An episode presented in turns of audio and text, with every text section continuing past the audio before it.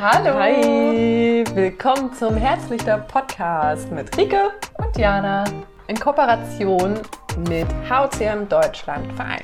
Wir beide treffen uns regelmäßig auf einen entkoffinierten Cappuccino und sprechen dabei über unser Leben mit einem besonderen Herzen und implantierten Defibrillator. Schön, dass du dabei bist und viel Spaß mit der Folge. Viel Spaß! Ihr Lieben, wie die meisten von euch sicherlich wissen, mache ich aktuell den Podcast alleine. Rike wird ab und zu dabei sein und ich freue mich auf alles, was kommt. Heute spreche ich mit der lieben Maxi. Maxi hat wie wir HCM und hat in ihrer zweiten Schwangerschaft eine ganz schöne Achterbahnfahrt ähm, durchgemacht. Ja, und diese Achterbahnfahrt besprechen wir im Podcast und fahren sozusagen durch alle Hochs und Tiefs einmal durch. Deswegen nehmt euch auf jeden Fall ein kleines Taschentuch beiseite. Es wird ähm, an der einen oder anderen Stelle emotional.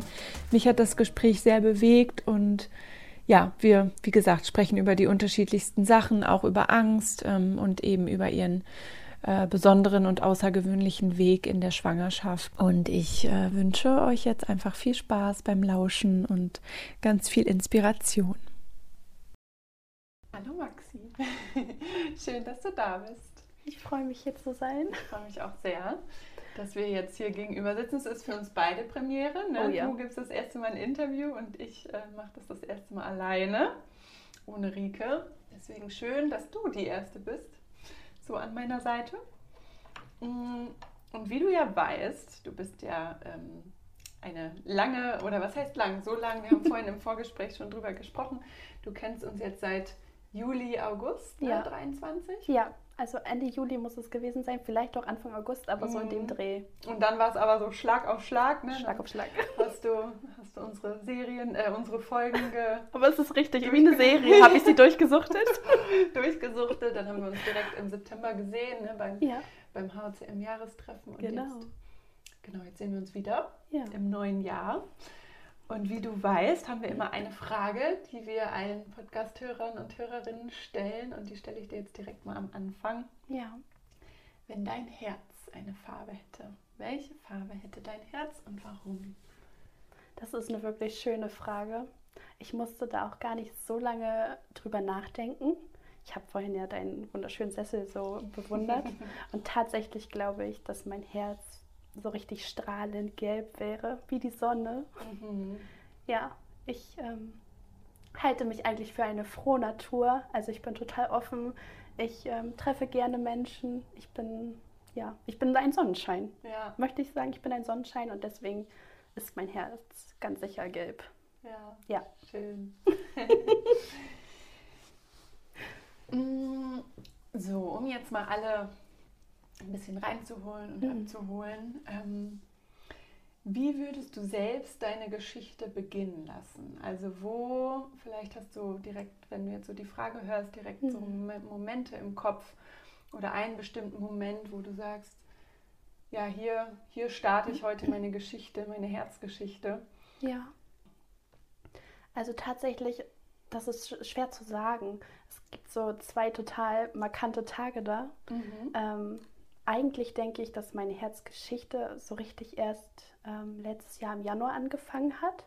Also das war so ähm, ja, der volle Faustschlag ins Gesicht. Mhm. Aber ähm, tatsächlich weiß ich, dass ich diese Krankheit habe, schon seit 2017. Mhm. Ne, dazwischen ist, liegt nur relativ viel Zeit. Mhm. Also ja, wenn ich jetzt einfach mal bei 2017 beginnen würde, ich glaube, vom letzten Jahr können wir noch ganz viel erzählen nachher. Mm, gerne.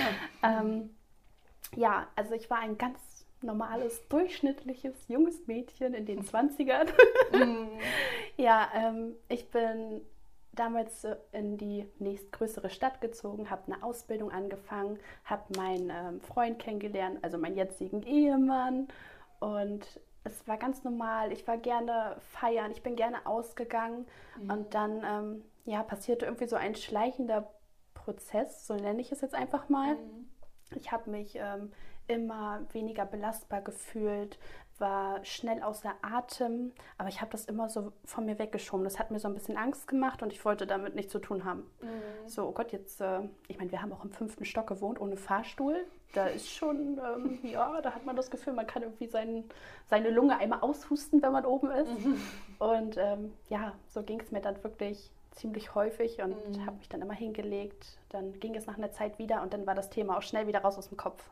Mhm. Und dann ähm, gab es da im Oktober einen ganz markanten Tag.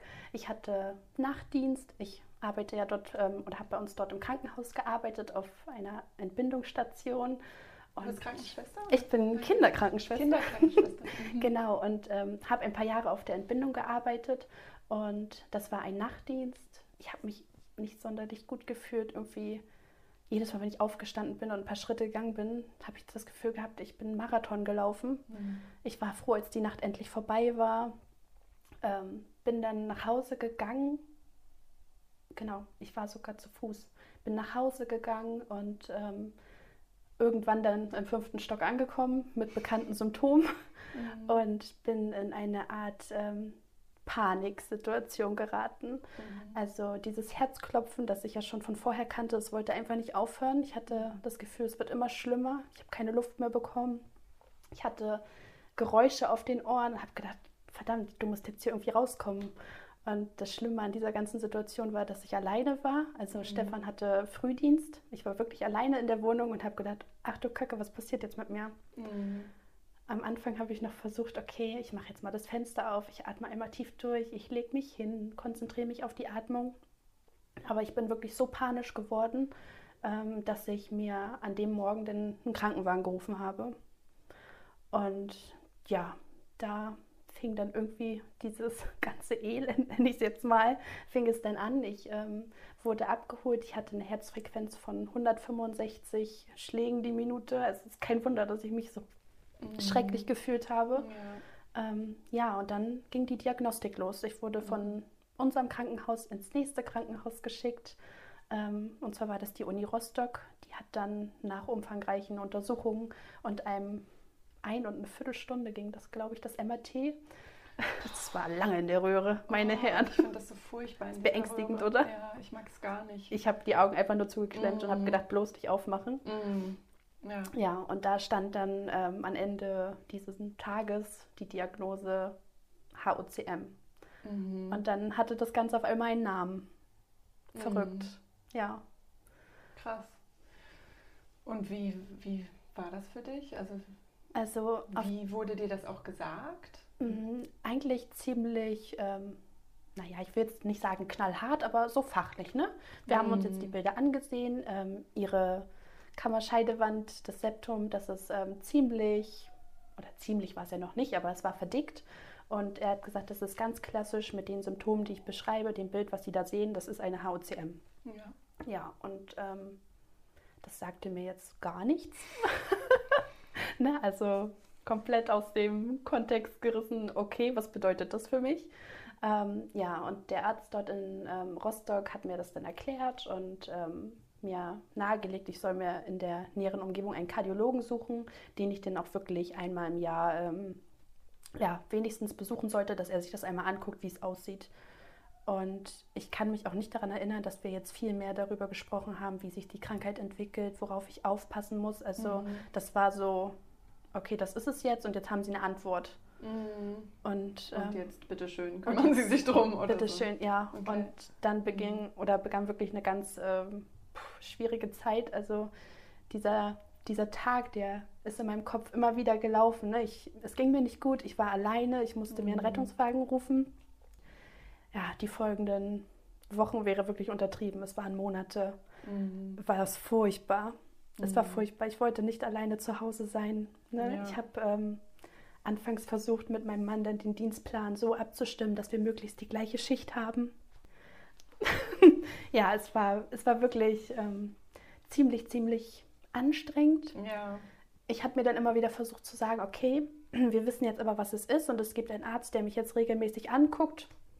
Und die erste Instanz war dann damals, ähm, dass ich auf Metoprolol eingestellt wurde. Und ähm, damit bin ich dann gut gefahren. Das habe ich dann immer schön fleißig ähm, eingenommen.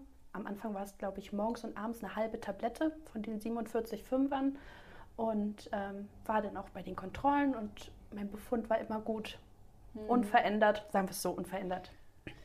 Genau, ich finde, das ist ja auch wirklich, ähm, also das zeigt auch nochmal so sehr so dieses, gut, du wurdest dann medikamentös gut eingestellt und dein mhm. Befund war unverändert gut, aber deine Psyche, ja. der ging es halt. Die also, beim Eimer. Genau, das war so genau ja. das Gegenteil eigentlich. Auf ne? jeden Fall.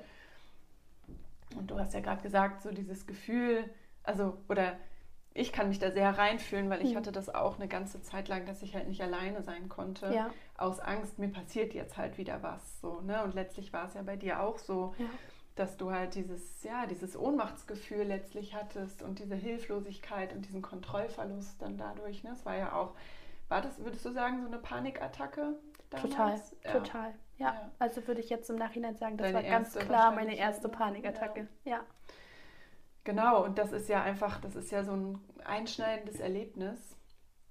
Und ja. hast du dir damals dann, also hast du dir irgendwie professionelle Hilfe, was das angeht, gesucht oder musstest du dich, hast du dich da selber so hm. versucht, wie du gerade schon gesagt hast, Stefan da viel eingebunden ja. und, und hm.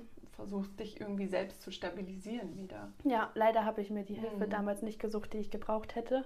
Wir haben es wirklich irgendwie versucht, alleine hinzubekommen. Wir haben unsere Dienste abgestimmt. Ähm, ich habe viel versucht, mit Freunden zu machen. Ähm, ja. Ja, und ansonsten war es dann immer dieses Hauptsache ablenken. Also nicht alleine zu Hause sitzen und nicht zu wissen, was man macht, sondern einfach gleich einen Plan haben. Okay, dann äh, kümmere ich mich jetzt heute aber darum. Ähm, ich mache jetzt das. Diese Zeit ähm, rückte nachher, also war schon eine Weile später, 2017 ist das passiert. Ähm, da in dem Jahr hat Stefan mir auch einen ähm, Heiratsantrag gemacht und dann konnte ich mich so ein bisschen in diesen Hochzeitsvorbereitungen verlieren. Also war ich dann voll fokussiert und ja, ähm, ja und so ging das dann eigentlich über, über Jahre. Mhm. Und dadurch, ähm, dass der Kardiologe dann immer gesagt hat, okay, das ist unverändert, wir machen mit der Medikation so weiter, hat sich dann irgendwie nachher auch wieder so eine Art, ähm, ja, Sicherheit eingeschlichen mhm. und diese Angst rückte dann auch wirklich in den Hintergrund. Es gab Tage, da ist sie immer wieder aufgetreten. Wenn ich zum Beispiel so eine Extrasystole gespürt habe, dann habe ich gleich gedacht, oh Gott, jetzt falle ich um, jetzt mhm. bin ich gleich mhm. tot. Und ähm, dann war das alles wieder da. Aber im Großen und Ganzen waren die Tage wieder normal. Es drehte sich nicht mehr alles um die Angst. Mhm. Es war alles fein. Ja, ich finde es voll interessant, weil Genau, dass ja so ein bisschen so klingt, als wenn du das, als wenn das erstmal so, ja, so akut war, dann hast du dir mhm. versucht, wieder so eine no neue Normalität letztlich zu bauen, aber hast ja die Angst nicht wirklich so angeguckt, ne? Oder Gar nicht. das, was so passiert Nur weg ist. damit. Ja, ja, genau. Ja. Voll, ich, also ich kann das voll nach, nachempfinden, weil ja. es ist ja auch immer einfach so herausfordernd, das Thema dann auch anzugehen, wirklich, ne? Weil, ja, ja weil das halt einfach voll mit so wie wir schon gesagt haben, mit so Gefühlen verbunden ist, die einfach gar nicht schön sind auszuhalten. Ne? Richtig. Und, und ich finde auch immer, wenn man auch das Gefühl hat, es funktioniert ja alles ganz okay und ganz gut so, ja. dann, also dann sieht man, sie habe ich auch nie so den, den Punkt gesehen, dass damit mich jetzt äh, mit auseinanderzusetzen. Ne? Es ist ja meistens mhm. so, Veränderung geschieht ja meistens immer erst, wenn, wenn wirklich was Krasses passiert. Und das ja. Ding ist ja, so erlebe ich das bei vielen, mit denen ich spreche und auch bei mir selber, mhm. dass es irgendwann halt nicht mehr geht. Also irgendwann kann man das leider nicht mehr wegdrücken, ja. was passiert ist, sondern irgendwann kommt ein Punkt, was auch immer passiert, irgendwas passiert es gibt unterschiedliche Sachen, die dann passieren können und dann hat man das Gefühl, oh Gott, das Thema kommt jetzt wieder, aber so richtig mit Karacho ja. hoch und ich, ich komme eigentlich nicht drum rum. Ja. Ja. Hattest du auch das Gefühl? Das hatte ich auch auf jeden Fall. Mhm. Bloß, dass das dann erst Jahre später ja, kam voll. dann erst dieser Hammer. Mhm. Ähm, ja, aber es ist wie du sagst, also man versucht dann irgendwie selber klarzukommen. Man redet sich teilweise das auch so klein und denkt, ach komm, und das war doch jetzt nicht so schlimm und es ist ja nichts passiert und guck mal, du nimmst ja jetzt die Medikamente und dir kann jetzt erstmal nichts passieren, dein Befund hat sich nicht verändert. Man versucht sich dann selbst zu beschwichtigen und denkt dann, ja, es gibt Menschen, die viel größere Probleme haben und ich kriege das jetzt hin, ich brauche jetzt erstmal keine Hilfe. Mhm. Aber das ist natürlich der voll falsche Ansatz gewesen. Absolut. Mhm. ne? Ja, aber man hatte dann irgendwann wieder das Gefühl, ich bin ein bisschen sicher. Mhm. Ne? Ja, dann kam auch noch mal so ein Umstand der, wo ich gedacht habe, okay, hoffentlich verändert sich das jetzt nicht. Ich war dann ähm, schwanger mit unserem ersten Kind, mit meinem Großen. Und ähm, ja, ich muss wirklich sagen, diese Schwangerschaft war zauberhaft. Mhm. Also von dem Moment an, ähm, als wir erfahren haben, dass wir ein Baby bekommen, war man wie in so einer Blase. Also ich hatte wirklich die ganze Schwangerschaft, kann ich mich nicht daran erinnern, dass meine Angst irgendwann so stark war, dass ich dachte, Hilfe. Also selbst so, als es dann in Richtung Geburt geht, wo man dann denkt, das ist jetzt nochmal eine Ausnahmesituation, ähm, gar nicht. Also ich bin da total entspannt reingegangen, so voller Vorfreude einfach jetzt in den nächsten Stunden, Tagen mein, äh, mein Baby zu bekommen. Und das war gar nicht für mich jetzt, äh, oh Gott, Hilfe, hier kann jetzt was passieren. Muss aber auch ehrlich gestehen, ich habe mich einfach zu wenig mit dem Thema beschäftigt. Also ich habe, glaube ich, die letzten Jahre vor diesem großen Knall, ähm, habe ich daran gearbeitet, das einfach zu verdrängen. Also ich wollte über die Krankheit nicht nachdenken, ich wollte diese Ängste nicht zulassen und bin auch ziemlich sicher, hätte ich mich wirklich so sehr zu meiner Krankheit erkundigt, wie so der Verlauf ist, die Prognose, was auf einen zukommen kann, vielleicht hätte ich dann gar keine Kinder bekommen. Und ich glaube, das wollte der liebe Gott nicht und deswegen habe ich mich damit nicht beschäftigt. Mhm. Ja, ja, also es war wirklich, ich war dann ähm, kurz vor dem, ich glaube, 30. Woche oder so, ähm, da hat dann die Gynäkologin gesagt, Mensch, ähm, Maxi, mit Ihrer Herzerkrankung gehen Sie aber lieber noch mal einmal jetzt äh, noch mal außer der Reihe ne, zum Kardiologen. Mhm. Und ähm, der hatte dann ganz süß gesagt, ich, ähm, mein Befund ist gut und ich soll einfach das äh, Medikament bitte drei Tage vor der Geburt absetzen. Ich sage, okay, wann mache ich das denn? Ja, so ein Baby stimmt. kommt, wann es will. ja, aber ähm, habe dann einfach drei Tage vor Entbindungstermin äh, das Metoprolol abgesetzt und einen Tag vor dem errechneten Termin kam Ole dann auch zur Welt. Also es war eine Punktlandung. ja, und ähm, ja, dann diese ganze Wochenbettphase ne, mit so einem kleinen Baby. Also ich war, ich war einfach in so einer richtigen Blase. Es war alles schön, es war alles toll. Auch mein ähm, Kontrolltermin nach der Schwangerschaft war in Ordnung, also immer noch unverändert. Mhm. Und irgendwie habe ich gedacht, es ist vorbei. Keiner ja. kann mir mehr was anhaben. Ne? Ja. Jetzt, äh, mhm. mir passiert nichts. Krass. Mhm. Und du konntest auch eine normale Geburt machen? Also ja, mein Kardiologe hat gesagt, ähm, go for it. Und Krass. ich habe es gemacht. Ja. Ja, und ich bin froh, dass ich das gemacht habe. Also das ist so eine Erfahrung, ähm, mhm. die wünschte ich eigentlich jeder Frau, jeder Mama. Mhm. Könnte ich jetzt gleich wieder weinen? also ja, ja, das war wirklich ja. ein wunderschöner Tag, eine wunderschöne Geburt und ich war so bei mir und mhm. ja, ich glaube, ich hatte einfach total Vertrauen in mich in dem Moment. Ich wusste, das mhm. klappt jetzt. Ja. Ja. So. Oh, voll schön. ja. Es ist so voll ähm, ja, es ist ja auch so das Wunder der Geburt irgendwie und es ist voll schön, dass du das dann so, also dass du so deine eigene Kraft dann in dem Moment so bündeln konntest und ja. gar nicht so, ja, wirklich gar nicht an deine Ängste gedacht hast. Hat dir bestimmt die kleine neue Seele auch irgendwie ein bisschen geholfen. Ich denke auch, ich ähm, denke auch. dass du da so, ja, dass du diese Erfahrung machen konntest. Ja, da bin ich auch wirklich ja. unglaublich dankbar für. Ja. Weil das zweite da kam alles anders. Da kam alles anders. Genau. Und da wären wir dann so bei diesem zweiten Tag, der so alles verändert hat. Mhm. Ähm, genau. Ich habe ähm, im Dezember 22, ähm, sind, also wir sind im November umgezogen oder Ende Oktober sind wir umgezogen und ähm, es war immer so, ja, wir möchten ein zweites Kind und wenn es jetzt passiert, dann passiert es und wir freuen uns. Ähm, ja, und in diesem ganzen Umzugsstress hat es dann wirklich auch geklappt. Und Anfang Dezember habe ich dann ähm, positiv getestet und es war wirklich so, ach, ich hatte das Gefühl, ich bin auf diesem Weg in diese Babyblase wieder. Mm. Also alles ist toll und oh mein Gott, wir kriegen unser zweites Kind und es ist alles so schön. Wir haben jetzt so eine tolle, hübsche, große Wohnung für uns und ähm, Mhm. Beruflich hatte sich ja bei mir auch ein bisschen was verändert und das war richtig so, dass ich gedacht habe, mein Leben ist schön und jetzt wird es noch schöner. Ja. Und ja, dann habe ich das kleine Geheimnis noch ein bisschen mit mir rumgetragen und ähm, habe dann in der zwölften Schwangerschaftswoche mein, äh, meine Kollegen, meinen Arbeitgeber informiert und es war total toll. Und dann ist es bei uns so, dass routinemäßig man ähm, einmal zu der Betriebsärztin geschickt wird und die einen einmal anguckt. Ne? Also es geht ja dann auch darum, kann ich jetzt weiter arbeiten ja. oder nicht?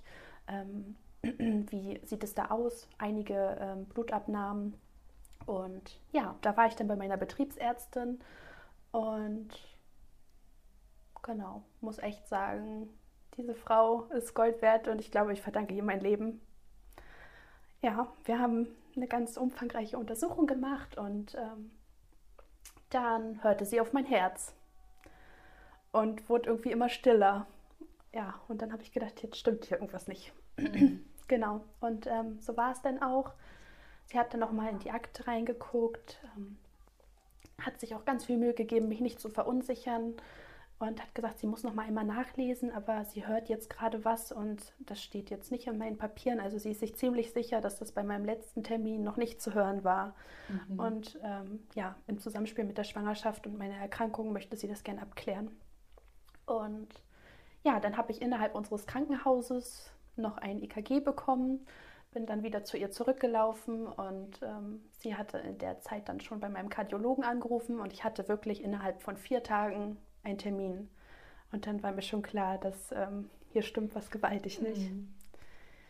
Ja, und dann ähm, bin ich erstmal nach Hause gekommen und wir haben erstmal versucht, okay, wir warten jetzt erstmal den Kardiologentermin ab und vielleicht ist ja doch alles ja, halb so schlimm, wie es sich jetzt angehört hat. Und dann ähm, ja, war es aber nicht so. Mhm. Ich war dann bei meinem Kardiologen man muss jetzt äh, da nochmal zusätzlich erwähnen, ich war jedes Jahr in Kontrolle und ähm, auch nach der Geburt von Ole nochmal, 21. Und dann hatte ich mir für 22 wieder einen Termin gemacht, den ich aber Corona-bedingt in der Pandemie dann äh, nicht wahrnehmen konnte. Und ja, so kam es dann, dass ich quasi in dieser Pause anderthalb Jahre circa nicht beim Kardiologen mhm. war. Mhm. Und kam dann dorthin und ja, mein Kardiologe hat dann dasselbe gemacht wie davor auch immer, Blutdruck gemessen und dann wurde ich auf die Liege gelegt, hatte ein Ruhe-EKG. Das sah erstmal in Ordnung aus und dann folgte halt der Herzultraschall. Und ich habe gleich im Gefühl gehabt, hier stimmt irgendwas nicht. Also er war ganz ruhig. Er hat, ähm, irgendwie hat es auch so lange gedauert. Das war für mich so, was? Sonst bin ich doch hier schneller durch.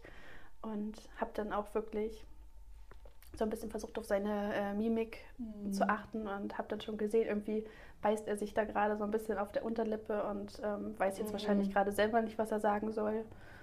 Ja, und dann ähm, hat er den Ultraschall dann äh, beendet. Ich habe mich wieder angezogen und er hat gesagt, ähm, ja, wie soll ich Ihnen das sagen? Also im Vergleich zu ähm, unserem ersten Ultraschall 2017 ähm, ist Ihre ist ihr Septum jetzt äh, doppelt so dick.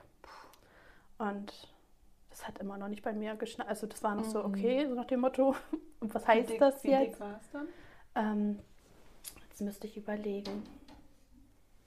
Das kann ich dir jetzt okay. gar nicht so auf den Kopf sagen. Also ich glaube 21 Millimeter. Ja, mhm. ich glaube. Und ähm, ja, diese wichtige Rolle hat ja dann da dieser doofe Druckgradient. Und ähm, ja, er erklärte mir nur, dass mein Septum jetzt doppelt so dick ist und dass man da jetzt eigentlich was machen muss, aber dass das ganz schön blödes Timing ist jetzt mit meiner Schwangerschaft. Und er war dann auch so der Erste, der mir sagte, ähm, also es tut mir leid, aber ich denke nicht, dass sie ihre Schwangerschaft fortführen können. Und ab dem Moment, glaube ich, habe ich auch nicht mehr zugehört. Das war so puff und es rauschte einfach nur noch einmal durch meinen Kopf. Mhm. Man hat sich das alles schon so schön ausgemalt. Mhm. Und auf einmal stand das alles so auf der Kippe. Und er sagte dann auch, dass er jetzt gerade mir nicht weiter helfen kann. Also er ist da jetzt einfach der falsche Ansprech Ansprechpartner. Und er würde mich gerne wieder zurück nach Rostock überweisen. Und er würde da jetzt sofort anrufen und mir einen Termin vereinbaren. Ja, und dann hat er mir meinen Befund ausgedruckt und ich hatte dann auch meinen Termin. Also ich war Donnerstag war ich bei ihm und am Montag drauf sollte ich dann in Rostock sein und mich vorstellen. Krass. Ja, und ähm, dann bin ich mit meinem Befund in der Hand ins Auto und habe dann erstmal Stefan angerufen und das erste war, hier stimmt irgendwas nicht und ähm, wir müssen jetzt nach Rostock. Mhm. Und dann sagt er, was, was sagt er denn, was steht denn im Befund? Ja, und im Befund stand, ich habe eine hochgradige Aortenklappenstenose. Mhm. Ja, und wahrscheinlich versucht der Körper einen da auch noch so ein bisschen vorzuschützen. Also es war mir immer noch nicht so richtig bewusst. Also man weiß schon, was das bedeutet, aber es ist so okay. Was bedeutet das? Das bedeutet, dass ähm, der Ausfluss quasi des Blutes aus dem Herzen in den Körper gestört ist. Und das ist so schon blöd und in der Schwangerschaft noch blöder. Mhm. Genau. Weil ähm, man kann sich das ja so vorstellen, mit dem wachsenden Kind im Bauch muss ja das Herz auch mehr arbeiten. Er hat einfach einen zweiten Körper zu versorgen. Mhm. Das ähm, ganze Volumen nimmt ja zu. Also im Laufe der Schwangerschaft sind es, glaube ich, acht Liter Flüssigkeit und davon sind anderthalb Liter Blut zusätzlich. Ne? Also ja, man kann sagen, das ist 30 bis 50 Prozent mehr Arbeit, die das Herz auf einmal leisten muss. Das Herz schlägt schneller und das ähm, ja, verschlechtert dann natürlich diesen ganzen Befund auch nochmal enorm. Mhm. Und das große Risiko an der Geschichte sind ja dann ähm, ja, einfach die Rhythmusstörungen, die auftreten können ne? und ähm, der Herztod. Mhm. Ja, und das war dann erstmal so der Hammer. Ich habe einfach die ganze Fahrt geweint. Ich habe keine Ahnung, wie ich nach Hause gekommen bin. Mhm. Und zu Hause saß ich dann auf der Couch und ich war so, ja, fast so ein bisschen anti, ne? Also ich habe so eine Wut verspürt. Mhm. Ich habe gesagt, das kann doch nicht wahr sein. Mein Befund war immer gut. Ja. Und jetzt auf einmal ist der so doof und das kann doch nicht sein. Und wie kann der sagen, dass ich mein Baby nicht behalten darf? Und ja, dann hat Stefan mich so ein bisschen auf den Boden zurückgeholt und hat gesagt, Maxi, das ist jetzt wirklich ernst und sehr gefährlich. Und wir gucken jetzt, was die Ärzte sagen und machen, was die sagen. Mhm. Ja, und so ging es dann los. oh Gott, entschuldige. ja, es ist immer noch ein sehr emotionales Thema. Voll, ja. Ja, und dann ging das ganze Zittern los, ne? Mhm. Ja, aber ähm, der Termin in, in Rostock, der war dann wirklich ähm, ein bisschen aufbauender. Also der Professor, der dann den Ultraschall bei mir gemacht hat, ähm, der hat total meine Not wahrgenommen, meine Ängste. Ich habe ich hab auch dort die ganze Zeit geweint. Also das gehörte in der Schwangerschaft irgendwie so ein bisschen zu meiner... zu deiner Identität. Ja, ich war einfach die, die immer heult. genau, und... Ähm, der hat dann ähm, wirklich beruhigend auf mich eingewirkt und hat gesagt, passen Sie auf, ähm, der Befund und die Bilder, das sind immer eine Sache, aber ich sehe jetzt hier gerade eine junge Frau mit ein wenig Belastungsdyspnoe, aber ansonsten fit und ähm, wir stecken jetzt erstmal nicht den Kopf in den Sand, so nach dem Motto. Und ähm, da war dann so das erste Mal, dass wir wirklich über das Thema Behandlungsmethoden gesprochen haben, so in Bezug auf diese HOCM. Aber halt immer mit äh, dieser Schwangerschaft im Hintergrund. Im Nacken, ne? in, genau. Ne? Richtig, mhm. ja. Und ähm, er erklärte mir dann auch, dass man halt ähm, eine Ablation vornehmen könnte, so eine TASH. Und er hätte davon auch schon ganz viele Tausende gemacht und es wäre gar kein Problem, das bei mir zu machen. Aber er sagte einfach, er hat es noch nie bei einer Schwangeren gemacht, weil das ist einfach so ein ähm, Thema, da möchte natürlich keiner ran. Ne? Es ist ja, also es ist ähm, noch nicht gemacht worden. Ne? Also so eine in der Schwangerschaft, ja. ähm, wir reden da ja von der Strahlenbelastung unter dem Röntgen, das Kontrastmittel, ja. ähm, das spielt da ja alles eine Rolle. Und ähm, ja, die andere Option, die Myektomie zum Beispiel, ähm, während einer die Schwangerschaft. Genau. Genau, die Herzoperation, die wäre in einer Schwangerschaft eben auch nicht möglich, weil man muss ja da an diese ähm, Herz-Lungen-Maschine angeschlossen werden. Ähm, ja, der ja. Blutfluss ist quasi auf ein minimales konzentriert und ähm, das würde gar nicht ausreichen, um die Gebärmutter und das Baby da irgendwie ausreichend zu versorgen. Mhm. Und ähm, ja, dann kam ja auch schon so langsam diese Info rein äh, über das Mavacamten, dass es jetzt auch eine medikamentöse Möglichkeit gibt, diese ähm, Krankheit zu behandeln, aber dass auch dies in der Schwangerschaft nicht eingenommen werden konnte. Ja. Also mir wurden quasi so, ich stand an einer Kreuzung mit drei Wegen und vor jedem Weg war trotzdem Stoppschild, mm. solange ich mein Baby im Bauch habe. Ja, krass. Ja. Ich hole dir mal ganz kurz Taschentuch. Das ist Was lieb. hältst du davon? oh, das ist lieb, danke.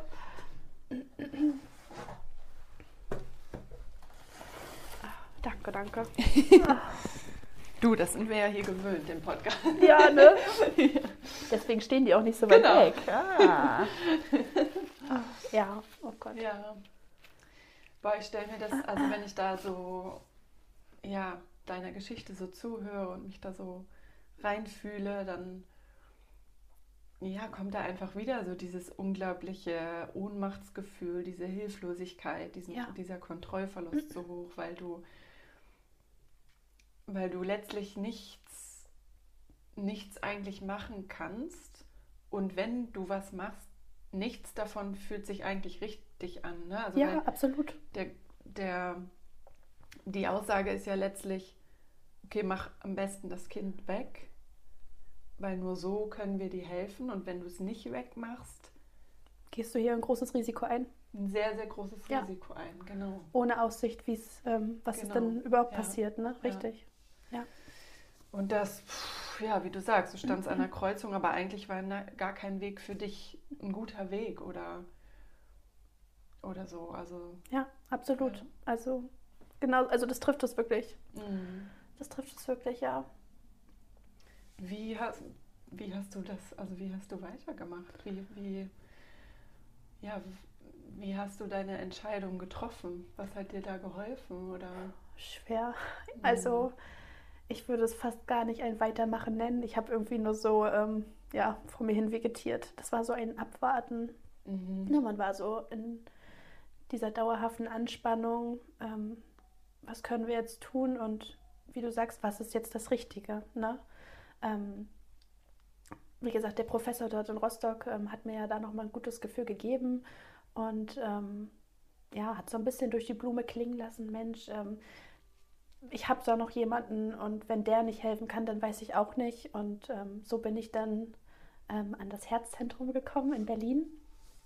Ähm, sollte mich damals in der Kinderambulanz vorstellen. Da war irgendwie sein Kontaktmann und das ging dann auch ganz schnell, dass ich da in diesem ähm, Kindersonoraum lag und aber trotzdem äh, die Kardiologen ähm, aus der Erwachsenenmedizin quasi dazugestoßen sind. Und da habe ich dann auch das erste Mal unseren ähm, Dr. Miss Rockley getroffen.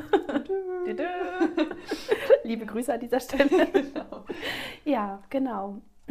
ja, und dann ähm, war auch gleich klar, also ich bin sicherheitshalber schon mit Tasche nach Berlin gefahren und ähm, es war auch sofort klar, also der Ultraschall wurde gemacht, man hat ähm, da einen, einen Druckgradienten gemessen, der irgendwie jenseits von Gut und Böse war. Ich ähm, habe mich jetzt so ein bisschen auf diesen ähm, ja, Ruhedruckgradienten konzentriert, diesen Peak Mean, wenn wir den jetzt mal so nennen wollen. Mhm. Und ähm, der war bei mir, als ich angekommen bin, um die 100, knapp drüber, also schon. Okay. Ne? Ja. Ja, und dann war auch wirklich klar, hier muss jetzt was passieren. Ich habe Mhm. ähm, an dem Tag noch mal eine Metoprolol bekommen, in der Hoffnung, wenn mein Herz ein bisschen ruhiger schlägt, weil die Aufra Aufregung kam halt auch noch mit dazu. Ne? Und das äh, macht ja die Werte dann auch noch mal blöder. Und ähm, war dann noch kurz mit Stefan spazieren und als ich wiederkam, habe ich einen ähm, PCR-Abstrich bekommen und dann war schon klar, ich bleibe jetzt hier.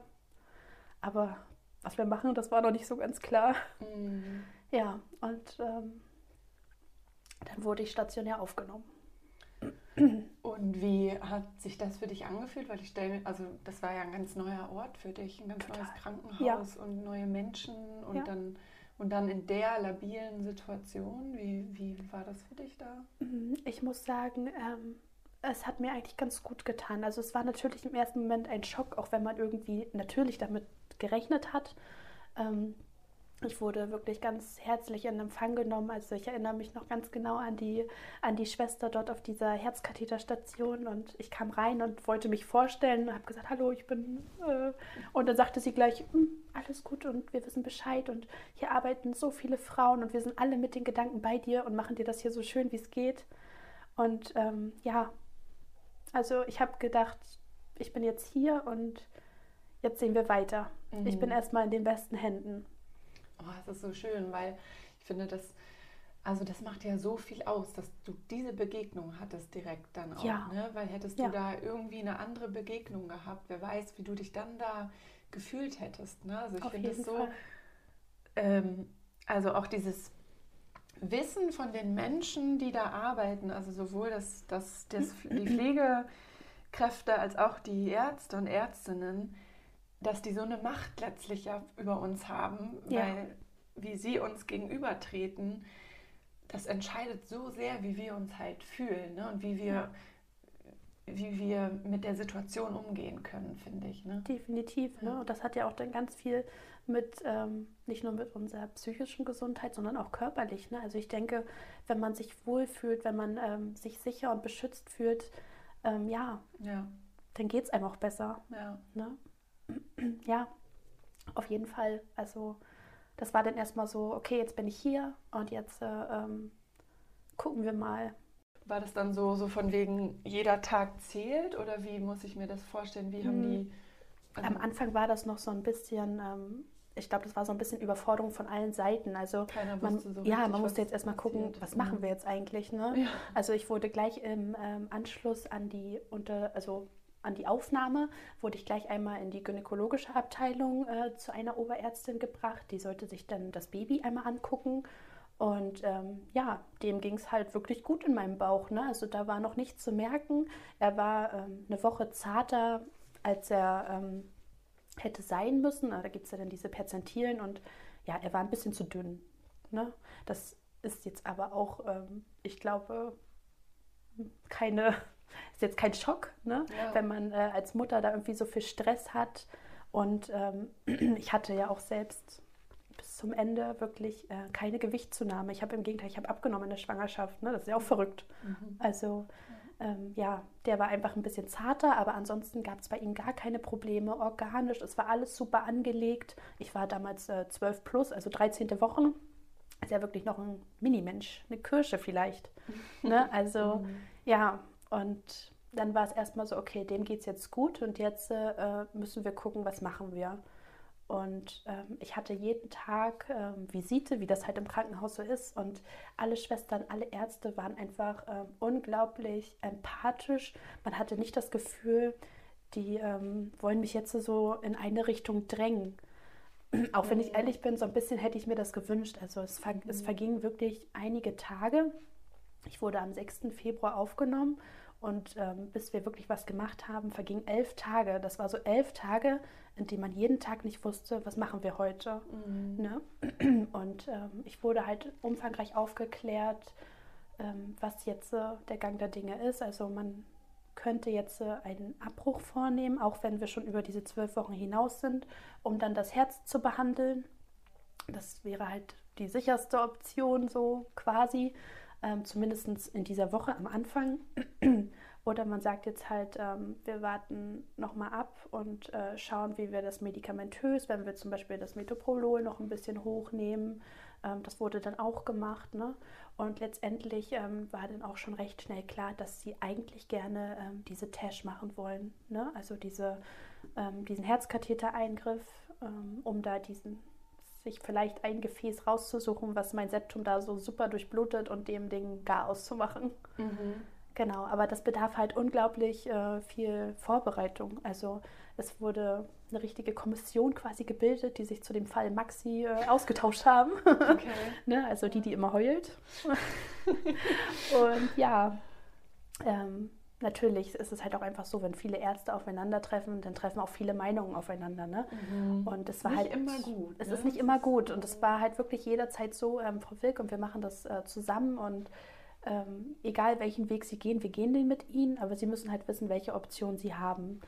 Und ähm, ja, wenn ich ehrlich bin, ich war halt in so einem Angstmodus. Also ich habe gedacht, das ist jetzt äh, so gravierend und ich bin hier und alle machen sich solche Sorgen um mich. Ich bin hier die ganze Zeit am Monitor. Das ist jetzt wirklich heikel. Und ähm, ja, ich habe halt immer wieder rüber geguckt auf meinen äh, Nachttisch mit äh, dem Bild von, von meinem Mann und meinem großen Kind. Also das war ja auch so, ich hatte ja auch was zu verlieren. Ne? Und dann sitzt man da und überlegt, was mache ich jetzt? Ich möchte eigentlich gerne dieses zweite Baby aber möchte ich das um jeden Preis? Ich möchte auch wieder nach Hause kommen. Mhm. Und das war wirklich, das war eine harte Zeit. Ich hatte ähm, ganz viele Gespräche mit ähm, einer Seelsorgerin, die mich regelmäßig besucht hat, auch richtig ähm, eine Psychologin, die kam. Ähm, ja, und mhm. ähm, irgendwann war ich dann so an so einem Punkt, da war die Angst so groß, dass ich der festen Überzeugung war, morgen früh in der Visite, da sagst du einfach, du willst jetzt den Abbruch und willst behandelt werden. Mhm. Und die Nacht habe ich gar nicht geschlafen. Ja, und dann brach dieser Morgen dann an. Es war der 15.2., der Tag nach dem Valentinstag. Und ähm, genau, dann kam äh, die Visite rein und ich habe dann einfach mal mutig gefragt, wie wäre es denn, wenn ich jetzt äh, wirklich sagen würde, wir machen den Schwangerschaftsabbruch. Und dann erklärte mir der Arzt, ähm, dass ich dann vermutlich jetzt erstmal in eine gynäkologische Abteilung ähm, verlegt werden würde. Man würde dann den ähm, Abbruch vornehmen und im Anschluss würde man sich um mein Herz kümmern. Und dann fragte ich noch, wie das aussehen würde. Und der Arzt meinte, die erste Instanz ähm, jetzt bei diesem Befund wäre, dass man erstmal versucht, mit einer Tash das wieder in den Griff zu bekommen. Und ähm, mein Mann war bei dieser Visite auch da und sofort trafen sich so unsere Blicke und wir haben beide gewusst, wir denken jetzt dasselbe. Und dann haben wir den Arzt gefragt, ähm, wenn jetzt wirklich die Tash so oder so diese, die erste Option ist, können wir die denn nicht einfach schwanger versuchen? Und dann war erstmal so, pff, okay. ähm, ja, und darüber wurde sich dann halt auch beratschlagt. Es wurde eine richtige ähm, Ethikkommission gebildet, die dann auch gesagt haben, ist das jetzt überhaupt vertretbar? Ne? Das ist ja trotzdem ein kleiner Mensch dort im Körper. Und mhm. ähm, ja, das Herzzentrum hat sich unglaublich viel Mühe gemacht und hat äh, Physiker unten in diesen Herzkatheterlaboren ähm, zu sich bestellt, um zu messen, wie groß ist da eigentlich die Strahlungsmenge. Es wurde genau recherchiert, wie viel Kontrastmittel wird eigentlich gespritzt. Und ähm, ja, das letzte Wort hatte dann ich ähm, gemeinsam mit der Gynäkologin und die hatte dann ganz klar gesagt, also wenn sie dieses Baby unbedingt wollen und es ist jetzt einfach ähm, ganz wichtig, dass sie behandelt werden, dann machen wir das jetzt. Mittlerweile war ich dann ja schon ähm, 16. 16. Woche, 17. sogar 16 plus. Und ähm, da hat sie gesagt, die Organbildungsphase, die ist jetzt abgeschlossen, es ist alles angelegt, es muss jetzt nur noch wachsen und reifen. Und ähm, ja, man hat dann irgendwie so geguckt und diesen Nutzen abgewogen. Ne? Ist es jetzt mhm. wirklich so, dass man jetzt sagt, man treibt jetzt dieses gesunde Baby ab oder man geht jetzt dieses Risiko ein? Und mhm. dann ähm, haben wir uns dafür entschieden, dieses Risiko einzugehen und diese Test zu versuchen. Was wäre der schlimmste Ausgang der Tesch gewesen? Haben die da auch mit dir drüber gesprochen? Ja, also man hat ja dann diesen tollen Aufklärungsbogen, den man gar nicht lesen möchte, ja. ne, mit den ganzen, ähm, ich sag jetzt mal, noch erträglichen Sachen mit Blutergüssen, Blutungen, die mhm. auftreten können. Kann natürlich ähm, alles passieren. Ein Herzinfarkt über das Zielgebiet hinaus, mhm. ne, der dann auch ähm, ja, zur Reanimation, zum Herzstillstand, zum Tod führen könnte bei mir und ähm, natürlich auch die Risiken für das Kind, also schwere körperliche, geistige Behinderung.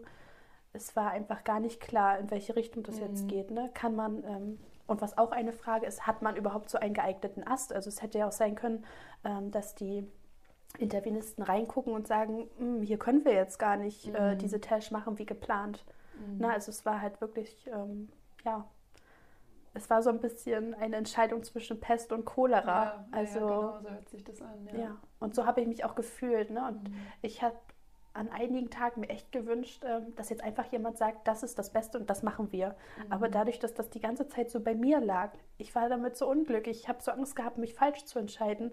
Was ist, wenn ich jetzt sage, ähm, wir brechen äh, die Schwangerschaft ab und machen die Tash und dann funktioniert die Tash super. Und man denkt, oh Gott, vielleicht hätte ich das schwanger auch durchgestanden. Mhm. Oder man Schuldgefühle. Ja, ne? Oder man sagt, nein, wir versuchen das jetzt. Und auch da wäre ja wieder dieser Ausgang ungewiss gewesen. Ne? Es hätte jetzt gut sein können, dass die Tash ähm, vielleicht gar nicht funktioniert. Und dann hätte ich einen Abbruch in der 20. Woche machen müssen. Das ist ja auch nochmal mit Gefahren auch für die Mutter verbunden. Ne? Blutungen, ähm, ja, auch da kann viel passieren. Ne? Und es ist ja auch nochmal emotional schwerer. Was heißt schwerer? Es ist so oder so schwer glaube ich, sich für einen Abbruch zu entscheiden. Aber es ist wahrscheinlich auch nochmal was anderes, ob man jetzt äh, ein Baby in der zwölften Woche hat oder eins in der zwanzigsten. Ne? Also mir wurde ganz klar gesagt, wenn wir jetzt diese Tash machen, kann man auch wirklich erst nach vier Wochen sehen, ob die was bringt. Und es kann durchaus sein, dass wir ja nach vier Wochen erfahren, dass es nichts gebracht hat und dann der Abbruch halt wirklich ja nicht mehr nur eine Option ist, sondern wirklich das, wo man sagt, das sollten wir dann auch tun. Mhm. Ne? Mhm. Und ähm, weil du vorhin gesagt hast, dass, ähm, dass es da diesen Moment gab, wo die Angst halt so, so, so groß war ähm, mhm. und die, du die Nacht nicht geschlafen hast und dich halt am nächsten Morgen dann wirklich mal bewusst auch damit auseinandergesetzt hast, das vielleicht doch abzubrechen und, und dann eben ohne, äh, ohne das Kind im Bauch die Tash zu machen. Ähm, das fand ich, finde ich so spannend oder weil es ja letztlich immer so viel darum geht, treffe ich Entscheidungen aus einer Angst heraus ja. oder halt so aus so einem Vertrauen heraus. Und mhm. dieser Weg aus dem Vertrauen heraus ist halt meistens so, ähm, der beruht ja meistens nicht auf Erfahrungen oder auf äh, auf einer genauen, also man kann das meistens nicht so richtig erklären, warum man sich jetzt so entscheidet. Es ja. ist nur so ein inneres, mhm. inneres Gefühl einfach irgendwie, ne? Halt so dieses Vertrauen. Und ja. Und dass, dass du da an so einer, also du ja wirklich an einer krassen Gabelung bist. Ich meine, es gibt tagtäglich Entscheidungen, entscheide ich mich jetzt für den Weg der Angst oder des Vertrauens, die nicht so heftig sind quasi, ja. ja. Ähm, sondern für dich halt, mhm. da ging es halt um dein Leben, es ging um das Leben von deinem Kind. Und dass du da halt trotzdem den Weg vom Vertrauen gehst, finde ich halt so richtig, also es ist so voll, weil jeder hätte verstanden, okay, ne, also... Ja logisch, sie entscheidet hier sich einfach auch für sich aus Angst. So, ja. ne? Das hätte jeder verstanden und, und wäre nachzuvollziehen und da hätte dir niemand, ich sag mal in Anführungsstrichen, Schuld oder irgendwie so, ja. oh Gott, du hast jetzt dein Kind weggemacht und so. Ähm, aber dass du da trotzdem halt den Weg des Vertrauens so für dich gehst, obwohl, ja, wie gesagt, das einfach. Es war ziemlich verrückt. Ist, finde ich halt so voll, voll mutig und so, boah, ja, einfach krass. Ja wie du sagst, ich glaube, dass so dieses Vertrauen diese stillste Form von, von Mut ist. Ne? Also, dass man ähm, ja, sich irgendwie denkt, das machen wir jetzt. Mhm. Für mich war halt auch nochmal so ein Punkt, ich wollte, ich wollte mir auf keinen Fall irgendwann sagen müssen, ich habe es nicht versucht. Mhm. Und für mich war das so, wenn ich jetzt, äh, ich hatte auch Angst vor der Tash, machen wir uns nichts vor, ne? wenn man da liest, äh, man kann dabei sterben wird einem wieder ganz mulmig so, ne? Mhm. Aber ja, ich habe mich dann bewusst dafür entschieden, habe gedacht, ähm, du bist jetzt bis hierher gekommen und ja, weiß ich nicht, ne? Ich denke, es gibt viele Sachen zwischen Himmel und Hölle, die wir uns nicht so ganz ähm, erklären können. Und das hat mich halt immer so ein bisschen über Wasser gehalten. Ich habe mir gedacht, mhm. was würde das alles bringen, dass ich hier bin, ähm, dass das alles so rechtzeitig erkannt wurde, wenn dieser Weg für mich nicht irgendwie auch gut ausgehen wird. Mhm. Ne? Und für mich war es dann so, ich musste die Tash für mich machen, damit ich mir sagen kann, ich habe jetzt alles versucht, um mein Baby zu behalten. Mhm. Und wenn man jetzt vier Wochen nach der Tash sieht, es bringt nichts und ähm, ich muss den Abbruch machen, dann ähm, ich hatte dann nicht so viel Angst um mein seelisches, mhm. ja, weil ich dann wusste, ich konnte mir dann sagen, aber ich habe es ja versucht. Ja, ich stelle es mir auch, weil du vorhin auch sagtest, du hättest ja auch was auch du hättest was verlieren können und aber ja eben auch die beiden. Ne? Richtig. Auch eben dein Mann und, und dein Sohn. Ne? Auf jeden Fall. Das ist so krass irgendwie. Also wenn man da rückblickend so darüber nachdenkt, dann denkt man, warst du wahnsinnig, ne? Was hast du da eigentlich gemacht? Aber. Ja, es ist auf jeden Fall auch schön ähm, und auch so beeindruckend, wie du da ähm, so das Vertrauen oder wie dich da letztlich so diese dieses Vertrauen in, okay, das Leben ist gut und es muss, muss für mich irgendwie gut ausgehen, ja. wie dich das so da durchgetragen hat, so ein bisschen. Ne? Und wahrscheinlich auch dein schon Kind da ja. und dein Mann. Ja. Ähm, auch wenn ich mir ja nur im Ansatz vorstellen kann, wie schwierig das auch für die oder für, für ihn vor allen Dingen war, für deinen Mann war, das so ja ja auch mit den Ängsten letztlich klarzukommen. Wen verliere ich? Verliere ich beide? Verliere ich nur eine Person? Ja. Ne, so ist es ja unglaublich. Richtig. ja. es kam mir auch so ein bisschen überrumpelt. Ne? Er war ja dann auch wirklich von einem Tag auf dem anderen äh, auf sich gestellt. Ich, äh, wir sind zusammen ins Krankenhaus gefahren und er ist alleine nach Hause gekommen. Ja. Und dann äh, ja, hing da auch erstmal viel dran, ähm, ja, mhm. ne, wie äh, versorge ich jetzt den Großen, wie manage ich das nebenbei mit der Arbeit und ich möchte aber auch bei meiner Frau halt, sein. Ne? Es war wirklich, ja. Viel Organisation und gleichzeitig, ja. ja, und da sind dann aber noch die vielen Gefühle und Gedanken. Ne? Ja. ja. aber wir hatten Gott sei Dank auch wirklich ein wunderbares Netz aus Familie mhm. und Freunde, die sich da um uns gekümmert haben, die äh, uns den Großen mal abgenommen haben.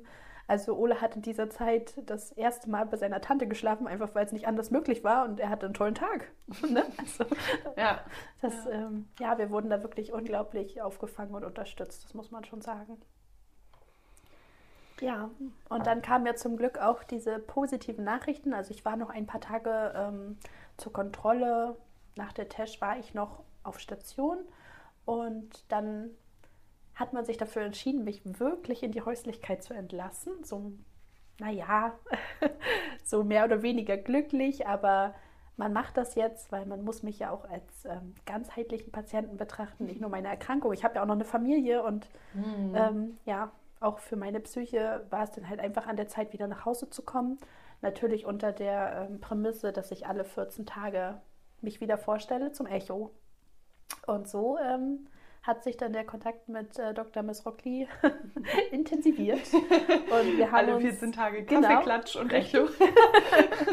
genau, und ähm, ja, der hat mich dann da ganz super ähm, durch diese Zeit geführt und tatsächlich. Mhm ist mein Gradient dann auch runtergegangen. Er war ein paar Tage nach der Tesch, bevor ich entlassen wurde, war dieser Peak Mean, von dem wir da jetzt die ganze Zeit gesprochen haben, war der auch nur noch bei 75. Also man hat schon gesehen, mhm. okay, ähm, das hat mir jetzt was gebracht. Mhm. Und ähm, natürlich. Aber es klingt trotzdem noch nicht so viel runter. Nee. Also, wenn, ne? mhm. also. also, wenn man sagt, so bei so einem gesunden Menschen ist dieser, ähm, glaube ich, zwischen 0 und 5, ne? Ja. Und wenn 75, naja. Ja, genau. Ha, knapp drüber. ja. Ne? ja, mhm. also es war schon, ähm, ja, es war jetzt nicht so, dass man jetzt Angst haben muss, okay, das ist jetzt super mhm. fahrlässig, sie jetzt hier loszuschicken. Ich war ja wirklich unter engen Kontrollen und ja. hatte auch jedes Mal beim Verabschieden nochmal, wenn irgendwas anders ist, sie sich nicht wohlfühlen, ein komisches Gefühl haben, kommen sie sofort wieder. Und ähm, ja, natürlich, das, das hätten wir auch gemacht. Ne? Mhm. Und ja, so ist mein Gradient dann tatsächlich runtergegangen. Wir haben uns dann alle 14 Tage gesehen und ähm, Dr. Misrocki und ich haben aber schon abgesprochen, dass wir die Schwangerschaft nicht bis zum Ende austragen. Es mhm. wäre einfach zu gefährlich. Ne? Ähm, man sagt so in der 20. Ähm, ja, in der 20. Woche ist so diese ganze hämodynamische Veränderung, die da so stattfindet mit diesem ganzen Körper-Blutkreislauf ähm, ist da echt am höchsten, am stärksten, wie auch immer. Und auf diesem Niveau hält es sich dann so in etwa die ganze Schwangerschaft. Mhm. Und man müsste halt gucken, dass man äh, durch diese Zeit halt gut durchkommt. Ich sollte ähm, ja, mich viel schonen. Ich sollte jetzt natürlich nicht den ganzen Tag im Bett liegen, aber ich musste schon auf mich aufpassen und ähm, die erste Frage, wenn wir uns gesehen haben, war immer, wie kommen Sie noch die Treppen hoch? Ich wohne ja jetzt nur noch im dritten Stock. und äh, ich habe tatsächlich nach der Test eine Verbesserung gemerkt. Ich habe mich nicht mehr so K.O. gefühlt, wenn ich oben war. Also mhm. ich hatte dann auch echt so die ersten Wochen das Gefühl, hey, alles gut jetzt. Ne? Und es wird. Mhm. Und ähm, dieses Gefühl hat auch eigentlich nicht aufgehört. Nur kam nachher immer so dieses magische Datum. Wir haben gesagt, ähm, mit 30 Wochen werden wir den kleinen Spazi holen. Einfach um ähm, auf Nummer sicher zu gehen und nichts zu riskieren. Und dann war auch klar, wenn wir uns Anfang Mai wiedersehen, dass ich dann mit Tasche komme und bleiben werde. Und ja, ich glaube, da hat auch einfach die Aufregung sehr viel reingespielt. Ich hatte ähm, doch, also immer wenn ich vom, von dem Kardiologentermin quasi gekommen bin, ging es mir besser. Und die ersten Tage waren so, yeah, und keiner kann mir was und alles ist super. Und dann irgendwann hat die Realität wieder eingeholt, so, aber es ist trotzdem gefährlich. Immer wieder diese kleine Stimme im Kopf, mhm. die einem da Angst gemacht hat. Und ähm, in dieser Schwangerschaft, ähm, die war wirklich nicht zum Genießen. Es war halt wieder mhm. so, dass ich nicht alleine sein wollte. Ich, ähm, ja, da war wieder so dieser Kontrollverlust. Ne? Wenn jetzt was passiert, mich findet hier einfach keiner, bis Stefan nach Hause kommt. Und dann noch zusätzlich ja im Kopf, also so diese Verantwortung ne, ja. für, das, für das Baby zu haben, was Auf jeden ja Fall. noch irgendwie da mit reinspielt. Und da kam dann wahrscheinlich so diese Angst, die du so lange hast aus deinem Leben ähm, halten können, wieder sehr doll hoch. Ne? Auf jeden Fall. Ja. Ne? Und ähm, auf einer Seite schon so diese Verantwortung auch den, diesem ungeborenen Baby gegenüber. Aber ich muss ehrlich sagen, dass ähm, diese ganze Erkrankung mir die Schwangerschaft genommen hat. Also ich habe mich nicht viel über diese Schwangerschaft treuen können. Für mich war die einfach so mit diesem Hammerbefund und ähm, mm. diesen Krankenhausaufenthalten verbunden, es war halt nicht so, dass ich zu Hause saß und mir den Bauch gestreichelt habe und gedacht habe, ach wie schön und bald sehen wir uns. Ich hatte einfach, ich habe in so einer ständigen Angst gelebt. Ne? Ja. Okay, wir haben es jetzt bis hier geschafft, aber wir müssen jetzt mhm. wieder den nächsten Termin abwarten. Das war für mich, ähm, ich konnte mich nicht auf über die Schwangerschaft und über, auf dieses Baby freuen. Das war für mich immer so, vielleicht geht das jetzt auch immer noch alles schief. Ja, klar, dein ganzes ja. Nervensystem war halt so auf Alarm. Ne? Also, auf jeden Fall. Und so, dass du sodass es dir wahrscheinlich einfach unglaublich schwer fiel, überhaupt zu entspannen, weil du die ganze Zeit so auf, oh Gott, Überlebensmodus halt warst. Ne? Ja. Im wahrsten Sinne des Wortes halt wirklich. Na klar. Mhm. Und dann ähm, kommt halt auch noch dazu, man hat sich trotzdem weiterhin die ganze Zeit gefragt, war die Entscheidung richtig? Denn ähm, auch wenn die Tasche dann erstmal gut funktioniert hatte und es mir besser ging und ähm, wir dann gesagt haben, okay, wir können jetzt wieder 14 Tage warten. Man kam dann irgendwann in so einen Zeitraum, ich nenne es jetzt mal diese magische 24. Schwangerschaftswoche. Ab da sagt man ja wirklich, ähm, dass die Kinder eine ganz gute Überlebenschance haben. Und für mich war das dann auch immer so, aber wenn jetzt doch noch was schief geht und die holen mein Baby, vielleicht ist es noch gar nicht lebensfähig und das war alles für umsonst und vielleicht stirbt er trotzdem, ne? Oder er kommt mit 24 Wochen auf die Welt und ist massiv ähm, eingeschränkt später. Ich weiß ja auch nicht, was mich erwartet. Vielleicht habe ich irgendwann ein, ein Kind, ähm, ja, was total unter dieser Erkrankung gelitten hat, so früh auf die Welt kam. Mhm. Ähm, ein bisschen weiß man ja auch, welche Sorgen die Frühchen so mitbringen, das Risiko ähm, für Hirnblutung und sowas. Vielleicht habe ich nachher auch ein, ein, ähm, ja, ein pflegebedürftiges Kind, ne? Also das war, das war wirklich, pff, das war echt viel. Man hat immer wieder gedacht, oh Gott, hoffentlich war das jetzt richtig, ne? Mhm. Ja. Krass, ja. Und dann ging es immer weiter und weiter. Genau. Und wann haben Sie ihn dann geholt? Das war dann so, dass ich ähm, Anfang Mai, da war ich dann 28. Woche und wir hatten abgesprochen, jetzt bleibe ich hier. Mhm. Und ähm, ich soll nochmal die Zeit für Wellness nutzen und die Beine hochlegen und mich entspannen. Haben wir ja gerade drüber gesprochen, das war wohl genau. eher nicht so möglich. Eher nicht so. Aber ähm, natürlich hatte Herr Rockli schon recht. Also zu Hause war man ja doch anders aktiv und man hatte seinen Haushalt zu führen. Und im Krankenhaus war es dann wirklich so, nö, Beine hoch, eine Runde über die Mittelallee und die Beine wieder hoch. Ne? Also ja, genau. Und so war unser Plan. Und ähm, ich habe echt gehofft, wenn ich jetzt ins Krankenhaus einziehe und ich weiß, jetzt bekomme ich auch meinen Kaiserschnitt, dass sich so ein Sicherheitsgefühl einstellt wieder. Ne? So dieses, ich bin jetzt hier und jetzt wird alles gut. Aber irgendwie ist es nicht passiert. Ich weiß nicht, ob mir die Kabel in meinem Körper gefehlt haben, aber auf der gynäkologischen Station, ich war weiterhin in so einer ja, Hab-Acht-Stellung mhm. und ähm, habe mir dann auch, äh, oder habe es so empfunden, ich kann jetzt bis heute natürlich nicht sagen, war es jetzt echt so, war es Einbildung, war es meine Angst, ne? aber ich habe ähm, die erste Woche, glaube ich, noch ganz gut ausgehalten und ab der zweiten ging es dann so ins Straucheln. Ich hatte immer wieder das Gefühl, dass ich extrem kurzatmig bin, was an sich ja auch kein seltenes Schwangerschaftssymptom ist. Ne? Ich meine, der Bauch wird immer runter und immer runter und es drückt ja auch hier und da dann. Ähm, man ist nicht mehr so beweglich. Die, ähm, ja, ich habe mich da dann wieder so ein bisschen drin verloren, glaube ich. Also ich bin aufgestanden, habe gedacht, oh Gott, war mir jetzt gerade schwindlig? Ne? Was war das? Irgendwie war so komisch. Du hast das Gefühl, du musst dich so fokussieren. Und du hattest gleich wieder so Ding, Ding, Ding, dein Herzschlag gemerkt. Ne? Mhm. Und ähm, ja, einen Morgen bin ich da auch wieder so in so eine Tachykardie gerutscht. Vermutlich auch ein bisschen Angst geschuldet. Und ähm, ja, dann ging es los. Dann habe ich noch mal ein Echo bekommen und ja, die, ähm, das hatte eine Kinderärztin gemacht, die jetzt da war. Und die hat dann auch gesagt, Mensch, und hm, vielleicht warten wir jetzt auch einfach nicht mehr länger. Es ist ja nun mal so, dass der Befund nicht so rosig ist und ähm, ja, die Nerven lagen auf einfach blank. Ne? Ich denke, das hat nochmal so ein bisschen dazu beigetragen und dann war es so, dass mein Kaiserschnitt nochmal um eine Woche vorverlegt wurde. Also der eigentliche Termin sollte der 30.05. sein. Ähm, es war schon alles abgesprochen, ein, ein Kaiserschnitt im Herz-OP. Auch interessant, ne? So stellt man sich eine, eine Geburt nun auch nicht vor unter ECMO-Bereitschaft, aber es war halt echt so, dass ähm, der Kaiserschnitt auch in PDA ähm, erfolgen sollte, dass ich dabei auch wirklich bei vollem Bewusstsein bin. Und ähm, ich wurde dann nochmal für ein paar Tage auf eine kardiologische Intensivstation verlegt. Dort habe ich dann ähm, die Lungenreifespritze bekommen, dass wenn der Kleine auf die Welt kommt, ähm, dass er da einen besseren Start ins Leben hat. Und ja, dann war klar, okay, es wird jetzt, äh, ich glaube am Mittwoch ist das passiert. Da bin ich also da hatte ich diese Tachykardie und wurde dann auf diese Station verlegt.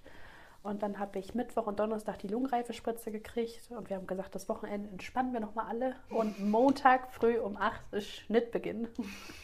Klingt auch toll, oder? ja, genau. Und äh, so sollte es dann stattfinden.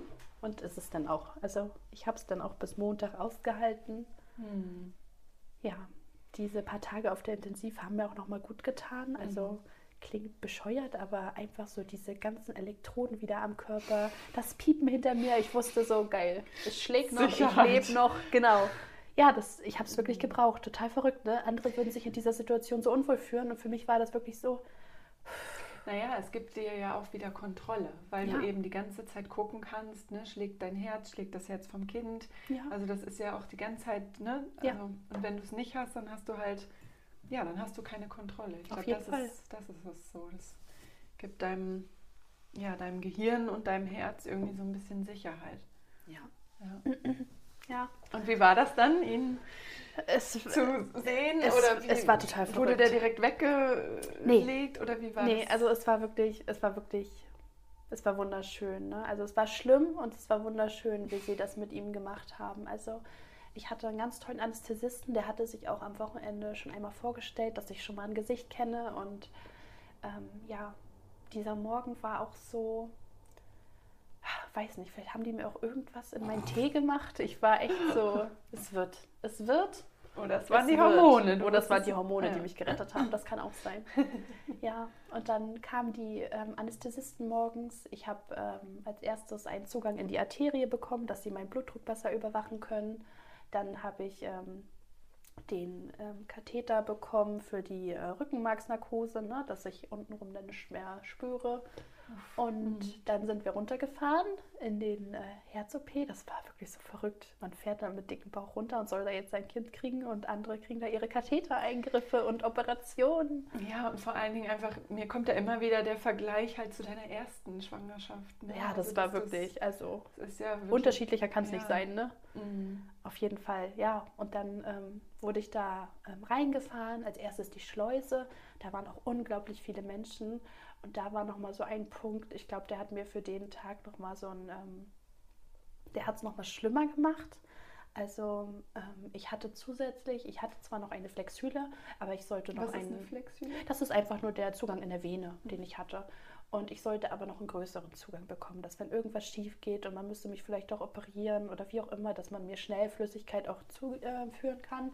Und da wurde mir ein ähm, zentraler Katheter wirklich hier oben in den Hals gelegt. Das hatte ich auch schon mal. Oh, mhm. furchtbar, oder? Mhm. Also ich musste ja dann so auf der Seite liegen, ja. hatte noch so eine Sauerstoffmaske auf und dann habe ich gespürt, wie sie den Katheter mhm. da reingedrückt hat. Ich hatte das Gefühl, als wenn sie mein Herz gekillert hat. Das war auch immer so, so ein komisches Gefühl.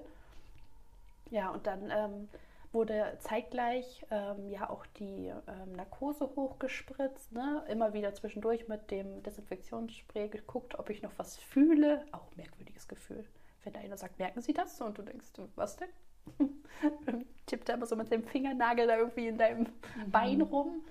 Und ähm, ja, und eine Nebenwirkung von dem Medikament, was man da bekommt, ist halt, ähm, dass es den ähm, ja, den Blutdruck so runtertreiben kann. Und ich hatte dann wohl auch einen ziemlich niedrigen Blutdruck, was ich nicht gemerkt habe, weil ich ja meine Augen geschlossen hatte, wegen mhm. diesem blöden ZVK. Mhm. Und dann war das fertig und ich durfte meine Augen aufmachen und ich habe gemerkt, dass dieser ganze OP-Saal sich einfach nur gedreht hat. Und ich habe gedacht, eieiei, das darf nicht sein, hier passiert jetzt irgendwas, oh Gott. Und gleich war wieder, mhm. bin ich wieder total hochgefahren und ähm, ja, Stefan äh, war ja mein kleiner Spion im OP, also er durfte ja tatsächlich auch mitkommen und der hat das ja dann nochmal aus einer anderen Perspektive gesehen.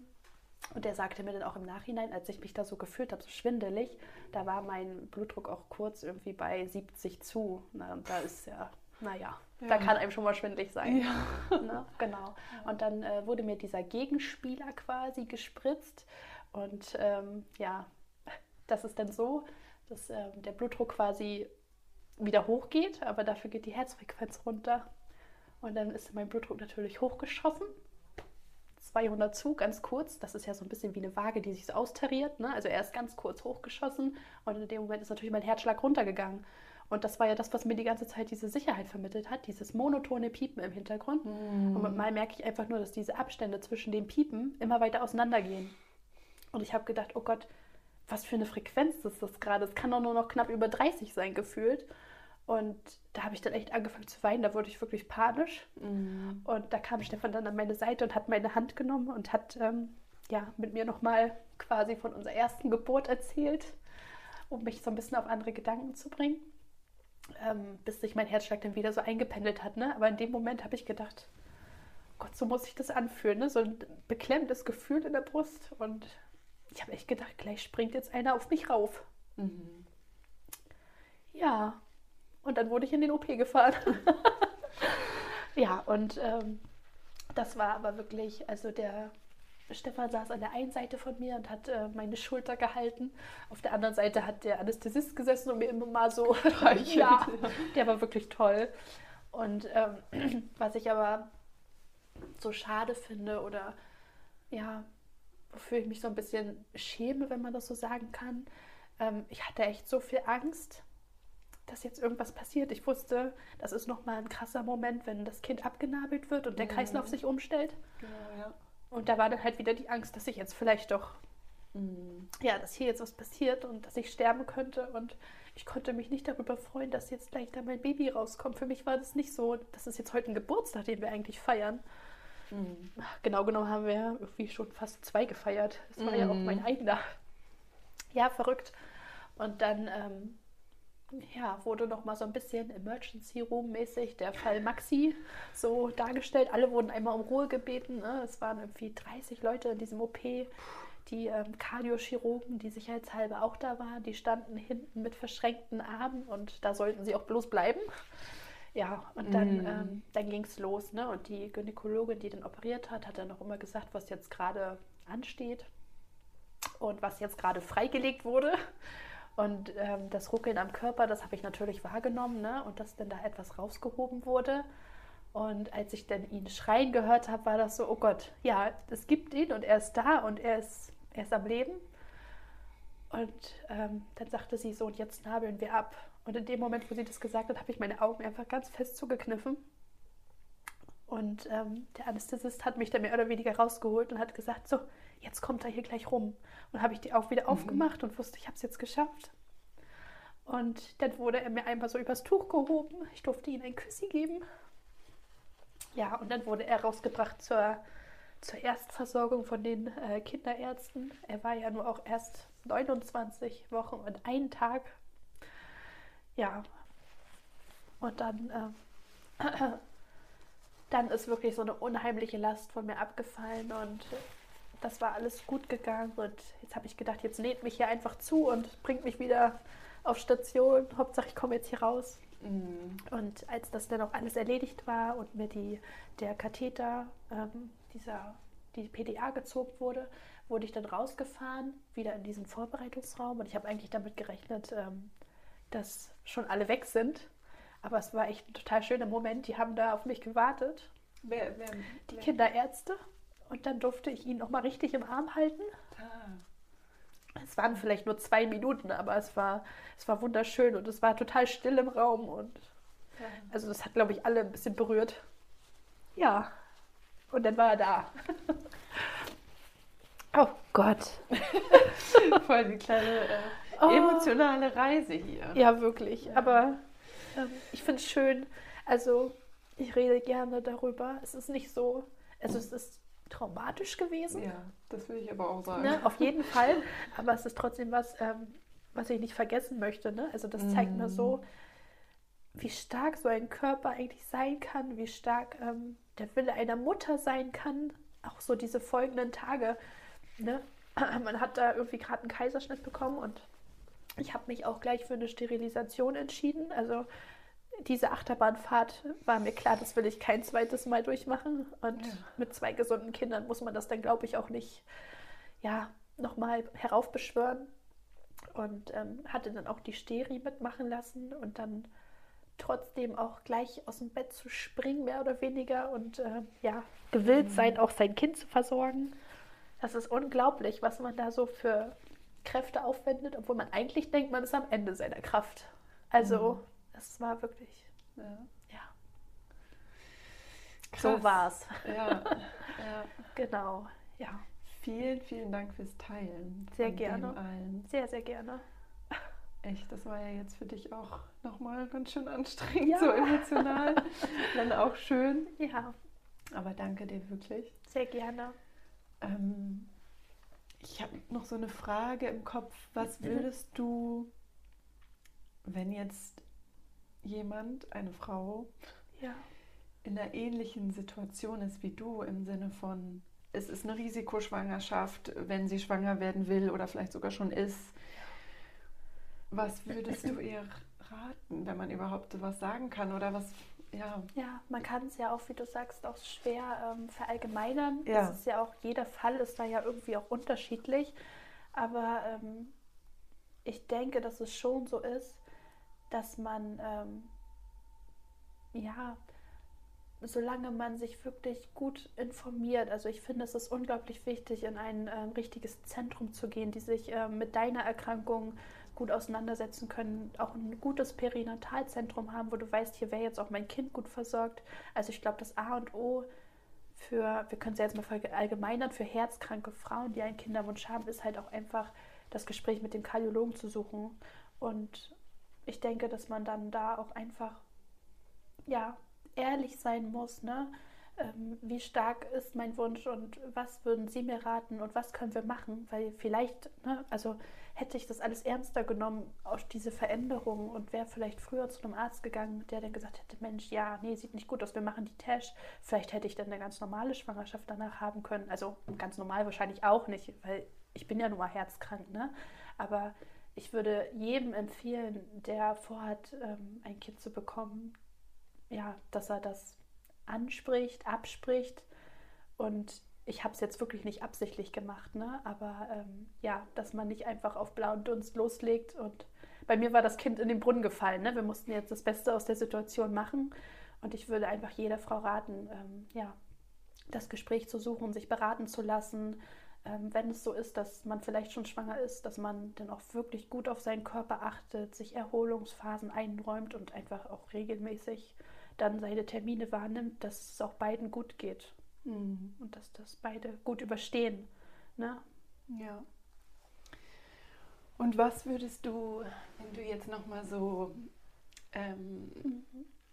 zurückschaust äh, und dir gegenübertrittst in der Nacht, wo du, wo du so Angst hattest und wo du gedacht hast, okay, ich muss es jetzt, ich muss es jetzt beenden, damit ich irgendwie vielleicht doch überleben kann. Mhm. Ähm, was würdest du dir da sagen, wenn du da nochmal neben dir stehen könntest? Ich glaube, ich würde mir jetzt sagen, fühl dich nicht schlecht. Ich habe mich wirklich, ich habe mich gefühlt wie die schlechteste Mama auf dem Planeten. Ne? Also, ja, ich habe mich unglaublich geschämt, dass ich das nur gedacht habe. Ich würde mir wahrscheinlich sagen, ähm, es ist ganz okay, dass du das gedacht hast und ich bin dir nicht böse und du hast das toll gemacht. Ja. Also ich würde mir, glaube ich, versuchen, dass ich kein schlechtes Gewissen haben sollte. Ja. oh Gott. Ach, wie schön. Wir wollten ja eigentlich noch und ich habe so das Gefühl, das sollten wir in einer separaten Folge machen nochmal, weil du bist ja jetzt, du nimmst ja aktuell das neue Medikament. Ja. Das ist ähm, genau jetzt irgendwie für mich gerade, fühlt sich für mich nicht an, als dass wir da jetzt nochmal reingehen mhm. sollten. Das ist irgendwie ein zu großer Sprung, finde ich. Ich finde es jetzt so sehr schön und stimmig. Ähm, vielleicht sprechen wir da nochmal noch mal separat drüber, weil ich es super spannend finde. Du bist halt eine der, ich kenne glaube ich nur dich, die dieses neue Medikament gerade nehmen. Ja. Und da würde ich gerne nochmal so ein bisschen, auch für Hörer und Hörerinnen, da haben wir auch schon ein, zwei Leute, die halt gesagt haben, ah, sie überlegen und so mhm. weiter. Ne? Und einfach da nochmal das so, deine Erfahrungen darüber zu sprechen. Aber ich glaube, ja. für heute äh, ist, das eine, ja, ist das ein schönes, rundes Interview und ich habe noch eine kleine Abschlussfrage an dich. Was hat dein Herz in den letzten Tagen zum Leuchten gebracht? In den letzten Tagen? Mhm. In den letzten Tagen hat es mein Herz zum Leuchten gebracht dass es einfach alles so gut für uns ausgegangen ist. Also ich hatte jetzt äh, gerade vor kurzem wieder ähm, einige Arzttermine, auch mit Arne, mit dem Kleinen. Ne? Muss ja auch Physiotherapie und sowas machen. Und es ist einfach so schön zu, also zu sehen, dass er seinem Bruder in nichts nachsteht, dass er sich prima entwickelt. Er findet es jetzt ganz toll, sich auf den Bauch zu drehen und ähm, so ein bisschen vor sich hin zu brabbeln und zu erzählen.